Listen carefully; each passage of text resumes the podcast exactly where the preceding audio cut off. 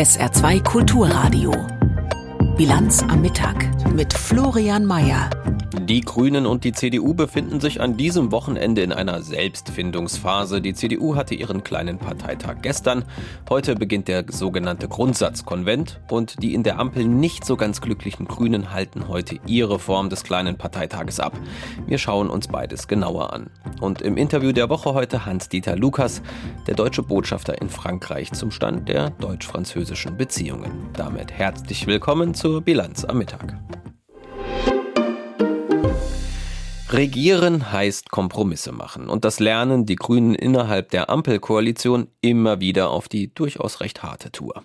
Sehr zum Missfallen der eigenen Basis. Die kann so gar nichts mit Waffenlieferungen ins Kriegsgebiet anfangen, längeren Laufzeiten für Atomkraftwerke, mehr Flüssiggasterminals in Deutschland und vor allem nichts mit dem Asylkompromiss auf EU-Ebene. Es rumort gewaltig und das sind nicht die besten Voraussetzungen für einen kleinen Parteitag oder wie es bei den Grünen heißt, Länderrat. Wie solche Treffen mit einer aufgeheizten grünen Basis laufen können, kennen wir ja im Saarland ganz besonders.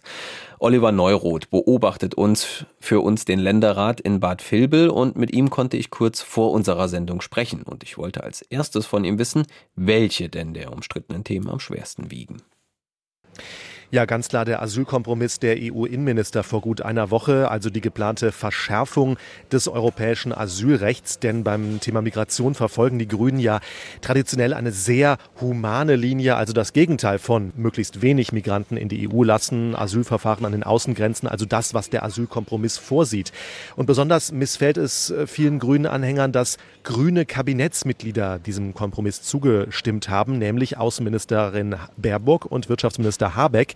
Sie werden heute auch hier in Bad Vilbel erwartet und äh, sicher nicht nur mit Applaus begrüßt. Also dieser Asylkompromiss, der wird diesen Länderrat also maßgeblich bestimmen. Versucht denn die Basis noch irgendwie Einfluss darauf zu nehmen? Es sind ja viele Änderungsanträge im Vorfeld eingereicht worden. Ja, genau. Änderungsanträge, das ist so das typische Mittel eines Grünen Parteitags, um von Basisseite zu zeigen, diesen oder jenen Beschluss der Parteispitze, den tragen wir nicht mit. Und so sind im Vorfeld dieses Parteitags hier in Bad Vilbel 46 Änderungsanträge eingegangen zum Thema Migration. Das ist schon ziemlich viel. Und besonders sticht da der Änderungsantrag der Grünen Jugend hervor. Die möchte, dass die Partei klar eingesteht, einen Fehler begangen zu haben innerhalb der Bundesregierung mit dem Ja, mit dem Ja von Habeck und Baerbock zum Asylkompromiss. Und die Forderung lautet, wenn diese Verhandlungen weiterlaufen sollen auf EU-Ebene, die Asylverhandlungen, dann nur, wenn sich wirklich noch einmal etwas tut bei den Plänen, etwas fundamental ändert. Wenn dieser Antrag eine Mehrheit finden sollte, dieser Änderungsantrag, dann wäre das natürlich eine schwere Klatsche für Baerbock und Habeck. Wir kennen es aus dem Saarland gerade bei den Grünen, dass da harte Flügelkämpfe ausgetragen werden. Ortsverbände sich Mehrheiten verschaffen und damit den Kurs der Partei irgendwie dominieren wollen. Sind solche Machtkämpfe auf anderer Ebene heute beim Länderrat auch zu erwarten oder ist man sich da eigentlich quer durch alle Lager einig, dass das so nicht mitgetragen werden kann? Also ich denke, hier werden vor allem die Seiten links- und realpolitisch hervorkommen und sich zeigen. Gerade von der linken Seite, politisch links angestellte Grüne, kommt die heftige Kritik am Asylkompromiss, während Grüne, die aus dem eher realpolitischen Flügel kommen, sagen, gut, Natürlich finden wir diesen Kompromiss auch nicht toll, aber nicht zuzustimmen, das wäre auch keine Lösung gewesen, weil die EU sonst beim Thema Migration auf der Stelle getreten hätte. Ich denke, dass an dieser Linie einiges abzulesen sein wird heute, wie die Machtverhältnisse innerhalb der Partei aussehen, wer hier wie stark auftritt. Co-Parteichef Omid Nuripur hat erklärt, dass sich am Ende die Partei, Zitat, unterhaken wird und geschlossen dastehen wird deine Einschätzung? Teilst du diesen Optimismus mit all dem, was sich jetzt vorher abgezeichnet hat vor diesem Länderrat? Naja, es wird heftig diskutiert werden, davon kann man ausgehen und es werden sich Risse aufzeigen. Also dass große Teile der Parteibasis mit dem nicht einverstanden sind, was die Parteispitze so macht. Was Parteichef Nuripur vorab auch klar gesagt hat, wir sind eben eine Partei, die streitet, auch mal leidenschaftlich und in der man auch anerkennt, es gibt unterschiedliche Positionen. Wenn er am Ende aber alle unterhacken will, heißt es natürlich, dann werden Menschen überstimmt worden sein. Die Frage ist, will sich der oder diejenige dann noch unterhaken lassen, wenn er oder sie äh, sich quasi untergebuttert fühlt von der Parteilinie. Mit Blick auf andere Grünen Parteitage würde ich sagen, am Ende ähm, ist tatsächlich meistens so etwas wie Harmonie zu spüren. Aber ähm, ich würde den Optimismus hier heute in Bad Vilbel nicht ganz so groß schreiben.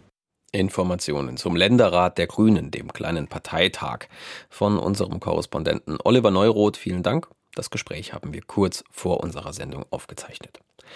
Und egal wie der Länderrat der Grünen ausgehen wird und was, auf was man sich da einigen wird, es würde mit ziemlicher Sicherheit von der, vom CDU-Parteichef Friedrich Merz als viel zu woke abgetan werden. Dass die CDU vor allem an ihrer Spitze zumindest rhetorisch mehr und mehr wie die US-Republikaner klingt, ist kein Zufall. Die CDU will konservativer werden, verspricht sich davon nach Jahren der GroKo wieder ein schärferes Profil. Das ist das ausgemachte Ziel und dazu braucht es ein entsprechendes Grundsatzprogramm, das quasi die Leitplanken der CDU-Politik einbetoniert. Gestern ging es auf dem kleinen Parteitag der CDU damit los. Heute geht es mit 500 Gästen in Berlin beim Grundsatzkonvent weiter.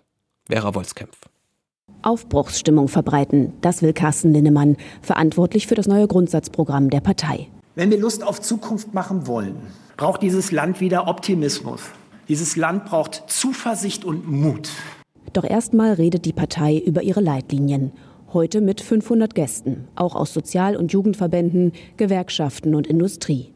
In zehn Foren diskutieren sie darüber, welche Ideen die CDU für Wirtschaft, Klimaschutz, Migration oder Soziales hat.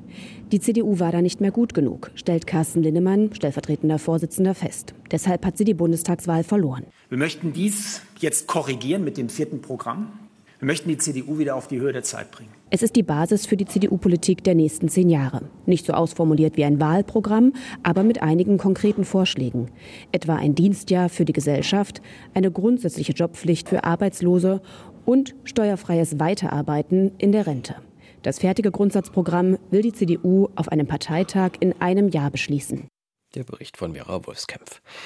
Die UN-Blauhelm-Mission MINUSMA in Mali gehört zu den gefährlichsten Friedensmissionen überhaupt. Auch die Bundeswehr ist Teil des rund 10.000 Soldatinnen und Soldaten umfassenden Einsatzes. Die Mission soll in dem Krisenstaat in Westafrika Stabilität bringen beim Übergang von einer Militärregierung zu einer demokratisch gewählten Regierung und das nun seit gut zehn Jahren. Der malische Außenminister hat die Mission nun für gescheitert erklärt, als Teil des Problems bezeichnet und verlangt den unverzüglichen Abzug. Aus New York Antje Passenheim. Auf diese deutliche Forderung des malischen Außenministers Abdoulaye Diop waren Diplomaten am Rande des UN-Sicherheitsrats nicht vorbereitet. Die Regierung von Mali fordert den unverzüglichen Abzug der MINUSMA. Die Blauhelm-Operation, der auch hunderte Bundeswehrsoldaten angehören, sei gescheitert. In den vergangenen zehn Jahren sei die UN-Mission mit über 10.000 Blauhelmsoldaten nicht in der Lage gewesen, auf die angespannte Sicherheitslage in dem Land adäquat zu reagieren, so Diops freundlich vorgetragene Anschuldigungen. Malheureusement, die Operation sei Teil des Problems geworden. Sie befeuere die heftigen Spannungen zwischen den Gemeinschaften. Der Einsatz in Mali gehört zu den gefährlichsten UN-Missionen weltweit. Mehr als 300 Blauhelme sind bei dem Friedenseinsatz schon gestorben. Das Mandat von MINUSMA umfasst seit zehn Jahren die Unterstützung des Krisenlands bei der Umsetzung eines Friedensabkommens und dem Übergangsprozess von der aktuell regierenden Militärregierung zu einer demokratisch gewählten zivilen Regierung. Im Fokus steht vor allem der Schutz der Zivilbevölkerung. Noch vor dem Signal aus Mali hatte Frankreichs UN-Botschafter Nicolas de Rivière hervorgehoben, wie wichtig die Fortführung von MINUSMA sei. Nicht nur für Mali, sondern für die Stabilität der gesamten Region. C'est un enjeu important pour le Mali, Mali hat seit 2012 drei Militärputsche erlebt und ist politisch äußerst instabil. Das Machtvakuum nutzen islamistische Extremisten. In den vergangenen Jahren hatten sich die Spannungen zwischen den UN und der Regierung des westafrikanischen Landes erhöht. Sie arbeitet eng mit Russland zusammen. Schätzungen zufolge sind bis zu 2000 Söldner der russischen Wagner-Gruppe gegen die Anhänger der Terrorgruppen IS oder Al-Qaida in Mali aktiv. Frankreich hatte unter anderem deshalb seine Beteiligung an MINUSMA beendet. Deutschland will seine derzeit noch 1400 Soldatinnen und Soldaten eigentlich zum Ende des kommenden Mais abziehen. Die Bundeswehr ist seit zehn Jahren als einer der wichtigsten Truppensteller an der Blauhelm-Mission beteiligt. Sie war zuletzt jedoch immer wieder behindert worden. Es ist gleich 12.40 Uhr. Sie hören die Bilanz am Mittag auf SR2 Kulturradio. Zeit für die Nachrichten mit Peter Weizmann. Bei einem Überfall auf eine Schule in Uganda sind nach Regierungsangaben mindestens 42 Schüler getötet und weitere schwer verletzt oder entführt worden. Der Polizei zufolge gehörten die Angreifer zur Rebellengruppe ADF aus dem Nachbarland Demokratische Republik Kongo. Die ADF soll Verbindungen zur Terrormiliz Islamischer Staat haben. Nach eigenen Angaben kämpft die Gruppe für die Rechte der Muslime in Uganda. Sie will die Regierung stürzen. Am 70. Jahrestag des DDR-Volksaufstandes vom 17. Juni 1953 wird heute an die Opfer erinnert. In Berlin legten Bundeskanzler Scholz, Bundespräsident Steinmeier und der regierende Bürgermeister Wegner Grenze am Mahnmal für die Opfer nieder. Vor 70 Jahren hatten in der gesamten DDR etwa eine Million Menschen demonstriert gegen die Sozialistische Einheitspartei SED und für freie Wahlen. Die sowjetische Besatzungsmacht und die Volkspolizei hatten die Proteste niedergeschlagen. Dabei waren 55 Menschen getötet worden. Nach der Sprengung eines weiteren Geldautomaten im Saarland hat die Kriminalpolizei die Ermittlungen aufgenommen. Unbekannte Täter hatten am frühen Morgen einen Sparkassenautomaten in der Nordgauhalle in Gerlfangen gesprengt. Dabei entstand laut Polizei an dem Gebäude in der Gemeinde Redingen-Siersburg großer Sachschaden. Nach den flüchtigen Tätern wird in Deutschland und Frankreich gefahndet. Erst gestern war in Rehlingen in einer Filiale der Kreissparkasse ein Geldautomat gesprengt worden. Dabei erbeuteten die Räuber über 100.000 Euro. Im Saarland sind in diesem Jahr damit bereits sieben Geldautomaten gesprengt worden. In Berlin werden heute die Special Olympics World Games eröffnet. Rund 7000 Sportlerinnen und Sportler mit geistiger und Mehrfachbehinderung gehen in 26 Disziplinen an den Start. Aus dem Saarland sind Annalena Haben aus Dillingen und Steve Röder aus Saarbrücken bei den Schwimmwettbewerben dabei. Der Saarbrücker Christoph Ulbrich ist im Tennis gemeldet. Die Special Olympics dauern bis Sonntag kommender Woche. SR2 Kulturradio. Bilanz am Mittag. Das Interview der Woche. Erst hakt es, dann knirscht es ordentlich und dann rauft man sich doch irgendwie wieder zusammen. Vielleicht etwas platt formuliert, aber so könnte man die deutsch-französischen Beziehungen durchaus ganz gut beschreiben. Gerade auch die der vergangenen drei Jahre. Es ging von einer Krise in die nächste. Kaum war die Pandemie überstanden, begann der russische Angriffskrieg in der Ukraine. Einer, der die deutsch-französischen Beziehungen durch diese Krisenzeiten begleitet hat, ist Hans-Dieter Lukas. Seit September 2020 ist er deutscher Botschafter in Paris. Als Diplomat war er zuvor schon, zuvor schon in Moskau und auch in Washington. Und er war deutscher NATO-Botschafter in Brüssel. Die Zeit in Paris aber, sagte er, habe ihn geprägt wie kaum eine andere Station seiner beruflichen Laufbahn. Ende August verlässt er Paris in Richtung Rom. Sabine Wachs hat mit Botschafter Hans-Dieter Lukas über seine Zeit in Paris und vor allem auch über die Herausforderungen gesprochen, die das deutsch-französische Tandem aktuell bewältigen muss. Herr Botschafter Lukas, Frankreichs Präsident Emmanuel Macron, der war auf Einladung von Bundeskanzler Scholz Anfang dieses Monats in Potsdam, also quasi beim Kanzler zu Hause. Diese Woche war Scholz zum Treffen des Weimarer Dreiecks in Paris und Anfang Juli folgt jetzt noch ein offizieller und mehrtägiger Staatsbesuch von Macron in Deutschland. Ist das, was wir da gerade erleben, so eine Art deutsch-französische Teambuilding-Maßnahme? Es hat ja doch ziemlich gehakt zwischen Deutschland und Frankreich. Naja, ich denke, dass diese Treffen sozusagen in dieser Abfolge nochmal unterstreichen, wie eng und vertrauensvoll dieses deutsch-französische Verhältnis ist. Und ich glaube, das ist auch ein Stück weit den Umständen geschuldet, dass wir halt in sehr herausfordernden Zeiten leben. Mit dem Krieg in der Ukraine, mit Herausforderungen wie dem Klimawandel. Ich glaube, wir brauchen einfach eine sehr, sehr enge deutsch-französische Abstimmung für Europa. Und diese Abfolge von hochrangigen Treffen die wir jetzt sehen, ist eben Ausdruck dieser gemeinsamen Verantwortung, die wir wahrnehmen müssen. Wir haben es ja erlebt, zum Beispiel letztes Jahr im Herbst oder auch, ja, diese Spannungen zwischen Deutschland und Frankreich, die haben ja auch schon vor dem Krieg Russlands gegen die Ukraine angefangen in der Pandemie, als Deutschland dann auch die Grenzen geschlossen hat, ohne Frankreich vorab zu informieren. Das hieß es zumindest von Seiten einiger französischer Parlamentarier. Und Sie haben ja kurz nach Beginn der Pandemie 2020 Ihr Amt als deutscher Botschafter in mhm. Paris angetreten. In welchem Zustand haben Sie denn damals die deutsch-französischen Beziehungen vorgefunden? Ja, das war sicherlich äh, eine besondere Situation für beide Länder. Wir sind ja zum ersten Mal mit einer solchen Pandemie konfrontiert worden. Und natürlich ist es zu diesen vorübergehenden Grenzschließungen gekommen. Ich glaube, wir sind uns alle einig, sozusagen im Rückblick, das sollte sich nicht wiederholen. Aber ich glaube, das ist eben auch den besonderen Umständen geschuldet, dass man auch unter dem Druck der Situation, unter dem Druck dieser Pandemie dann gesagt hat, wir müssen diese Maßnahmen treffen. Aber ich glaube, im Laufe der Pandemie sind wir dann auch doch immer stärker wieder zusammengewachsen und gerade sozusagen in der Grenzregion doch festgestellt haben, dass es hier ein, ein Lebensraum, ein Bassin de vie, wie die Franzosen sagen, wo wir uns dann auch in solchen Pandemiezeiten eng miteinander abstimmen müssen. Und das ist dann im Laufe der Pandemie, glaube ich, immer besser gelungen. Jetzt war dann die Pandemie kaum vorbei. Da ging es in die nächste Krise, der Krieg in der Ukraine. Wäre es da nicht eigentlich schon an der Zeit gewesen, dass Deutschland und die Bundesregierung mit Frankreichs Präsident Macron mitgeht, vor allem in puncto mehr europäische Souveränität, vor allem in der Verteidigung? Ich glaube, das ist ein Punkt, in dem wir völlig übereinstimmen.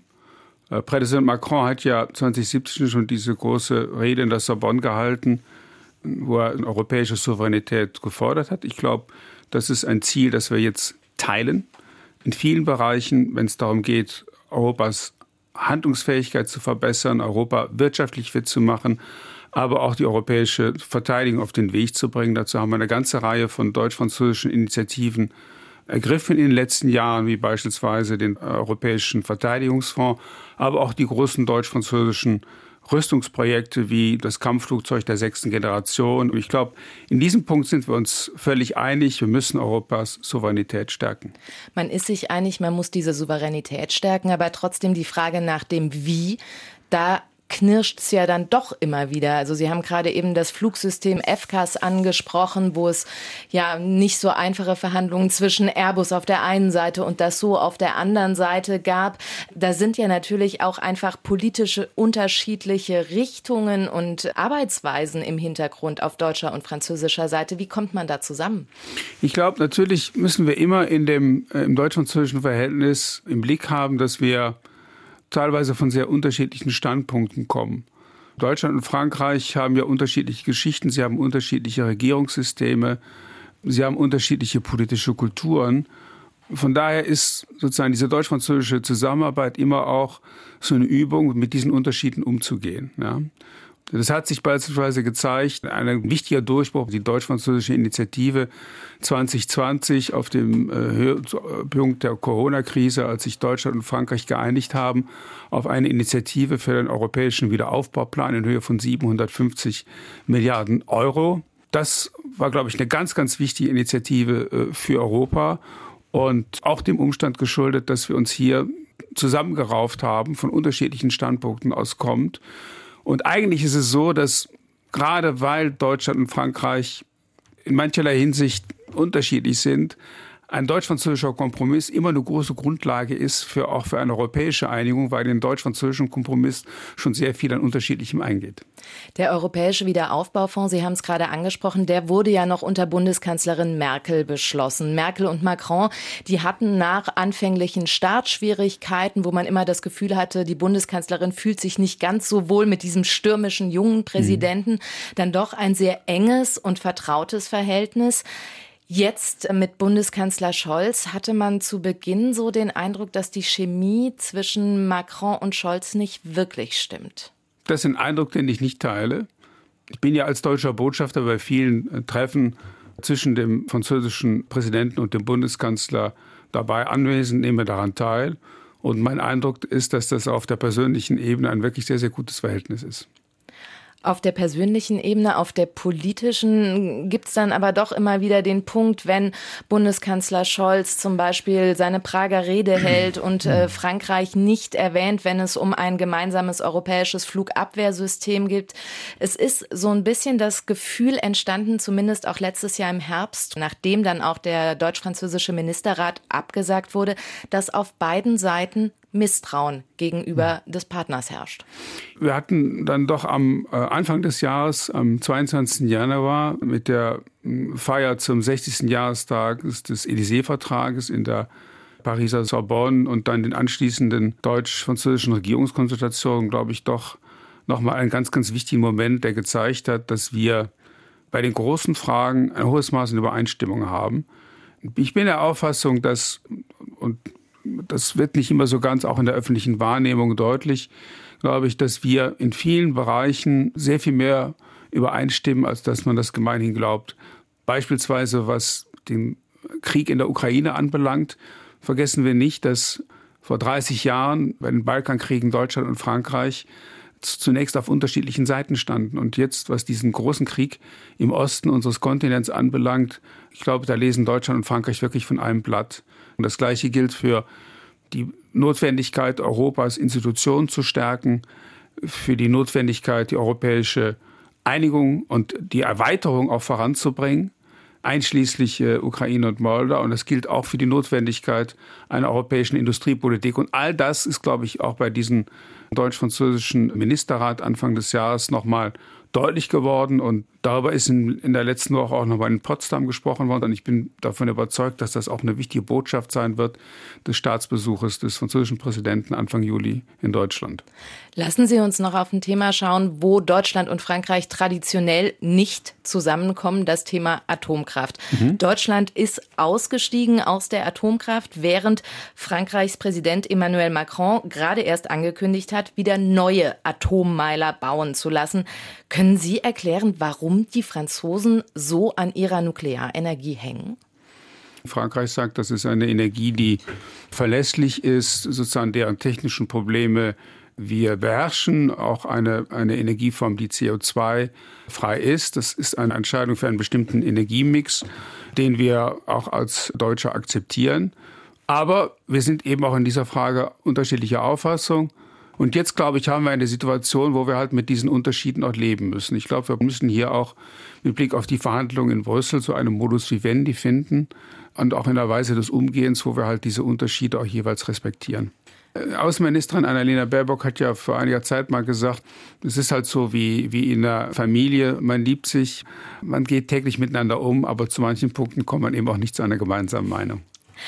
Auf der anderen Seite hat Frankreichs Präsident Emmanuel Macron ja gerade nicht nur irgendwie die deutsch-französischen Beziehungen, um die er sich kümmern muss, äh, die Krise in der Ukraine, den Krieg. Er hat es auch gar nicht so leicht zu Hause. Nachdem jetzt die Rentenreform durch ist, ist seine Premierministerin, damit seine Regierung äh, zumindest mal im Ansehen bei den Menschen, bei der Bevölkerung in Frankreich geschwächt. Auch die Beliebtheitswerte des Präsidenten sinken und die von Marine Le Pen, von der extrem rechten mhm. Seite und auch von Politikern aus dem extrem linken Spektrum, die steigen. Mhm. Wohin steuert Frankreich da gerade?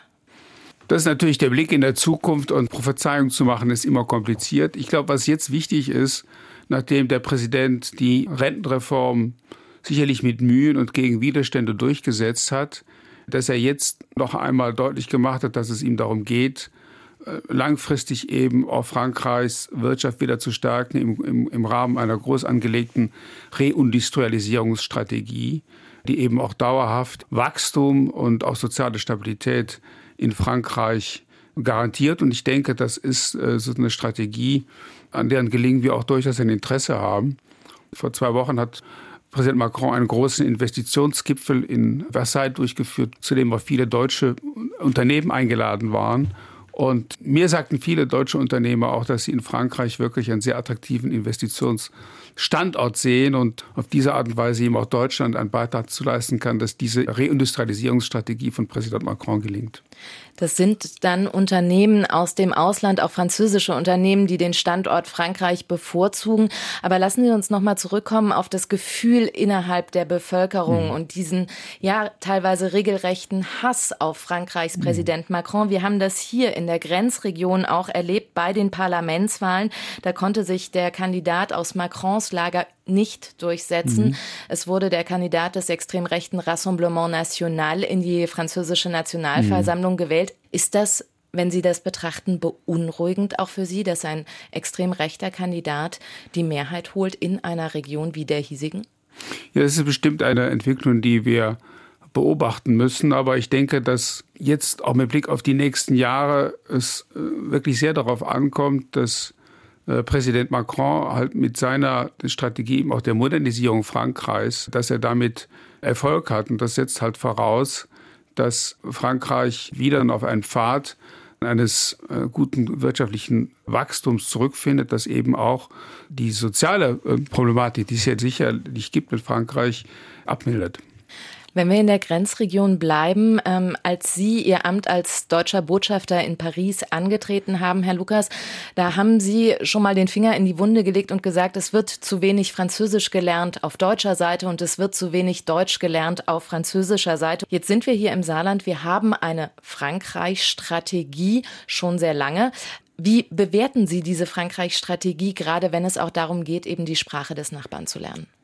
Ich glaube, die Frankreich-Strategie des Saarlandes ist absolut vorbildlich, weil hier natürlich sehr bewusst der Schwerpunkt gesetzt wird auf eine Mehrsprachigkeit, die eben das Französische sehr stark äh, fördert und auch mit Blick auf das, was in anderen Bundesländern geschieht, aber auch mit Blick auf Frankreich, weil in der Tat, äh, Sie haben recht, die Zahlen in Frankreich sind wirklich besorgniserregend. Deutsche Sprache ist jetzt nur noch an Nummer drei hinter Englisch und Spanisch. Und ich glaube, dass das keine gute Entwicklung ist. Und diese Entwicklung ist ja auch als politisches Problem identifiziert worden durch die französische Regierung, durch die äh, Bundesregierung, durch die Kulturbevollmächtigte auch. Und wir haben auf beiden Seiten jetzt Strategien verabschiedet, um äh, das Erlernen der, der Partnersprache jeweils zu fördern. Und wir sind, ich, aber auch Frau Rehlinger als Kulturbevollmächtigter im Dialog auch mit dem französischen Bildungsministerium, um auf allen möglichen Wegen eben auch dazu beizutragen, ja, dass wieder verstärkt Deutsch in französischen Schulen gelernt wird. Wie groß ist denn das Gewicht von Anke Rehlinger als Kulturbevollmächtigte äh, der deutsch-französischen Beziehung? Das ist ein sehr wichtiger Posten. Der oder die äh, Kulturbevollmächtigte hat ja den Rang eines Bundesministers, einer Bundesministerin und wird auch entsprechend in äh, Frankreich äh, wahrgenommen. Das heißt, Frau Rehlinger jetzt in ihrem Amt als Kulturbevollmächtigte spricht mit dem französischen Bildungsminister, mit der französischen Kulturministerin, führt Gespräche auf einer sehr, sehr hohen politischen Ebene. Und ich denke, das ist genau die Ebene, wo man eben auch beispielsweise in dieser Frage Erlernen von Deutsch in Frankreich ansetzen muss. Vielen Dank, Hans-Dieter Lukas, deutscher Botschafter in Paris. Zum Abschluss, Sie werden Paris verlassen nach drei Jahren im Amt. Sie gehen nach Rom jetzt im August. Was nehmen Sie für sich aus Ihrer Pariser Zeit mit? Es war eine großartige Zeit. Ich äh, war sehr gerne deutscher Botschafter in Frankreich, weil ich sozusagen auch eine persönliche Beziehung zu dem Land habe. Ich habe dort studiert. Ich habe sogar eine Doktorarbeit geschrieben über den General de Gaulle. Und Frankreich wird sicher ein Land sein, in dem ich mal abgesehen von meiner dienstlichen Zeit sehr eng verbunden bleibe. Aber ich bin eben nach diesen drei Jahren noch mehr als je zuvor davon überzeugt, dass diese deutsch-französische Beziehung wirklich einzigartig in Europa und der Welt ist und dass Deutschland und Frankreich eine Verantwortung haben für die Zukunft Europa, die wir auch an niemanden abgeben und delegieren können. Und ich glaube, das ist eine Einsicht, die ich bestimmt mitnehmen werde. Insofern gehe ich frohen Mutes, mit etwas Melancholie natürlich, aber sicherlich auch in Vorfreude auf Rom. Sagt der deutsche Botschafter Hans-Dieter Lukas, aktuell noch in Frankreich, bald dann in Rom. Im Interview der Woche auf SR2 Kulturradio geführt hat das Interview meine Kollegin Sabine Wachs. Und das Ganze gibt's auch nochmal zum Nachhören als Podcast und natürlich auch auf sr.de. Und kurz vor Ende der Sendung schauen wir wie immer noch aufs Wetter. Der Nachmittag heute bringt noch ein paar Quellwolken, es bleibt aber weiterhin trocken. Die Temperaturen steigen auf 27 bis 31 Grad. In der Nacht zum Sonntag ziehen dann einige höhere Wolkenfelder über das Saarland, zwischen denen sich ab und an die Sterne zeigen. Es bleibt aber weiterhin trocken. Die Tiefstwerte liegen in der Nacht bei 17 bis 11 Grad. Und die weiteren Aussichten. Der Sonntag startet sonnig. Abends kann es dann erste Hitzegewitter geben. Die Höchstwerte liegen bei 29 bis 33 Grad und die neue Woche startet mit einem Wechsel aus Sonne und Wolken. Die Schauerneigung nimmt zu und auch Gewitter sind weiter möglich bei schwülen 29 Grad. Das war die Bilanz am Mittag mit Florian Mayer am Mikrofon. Der sagt Tschüss und wünscht Ihnen jetzt im Namen des Teams ein schönes Wochenende und viel Vergnügen mit Jochen Erdmenger. Bis dann. Ciao.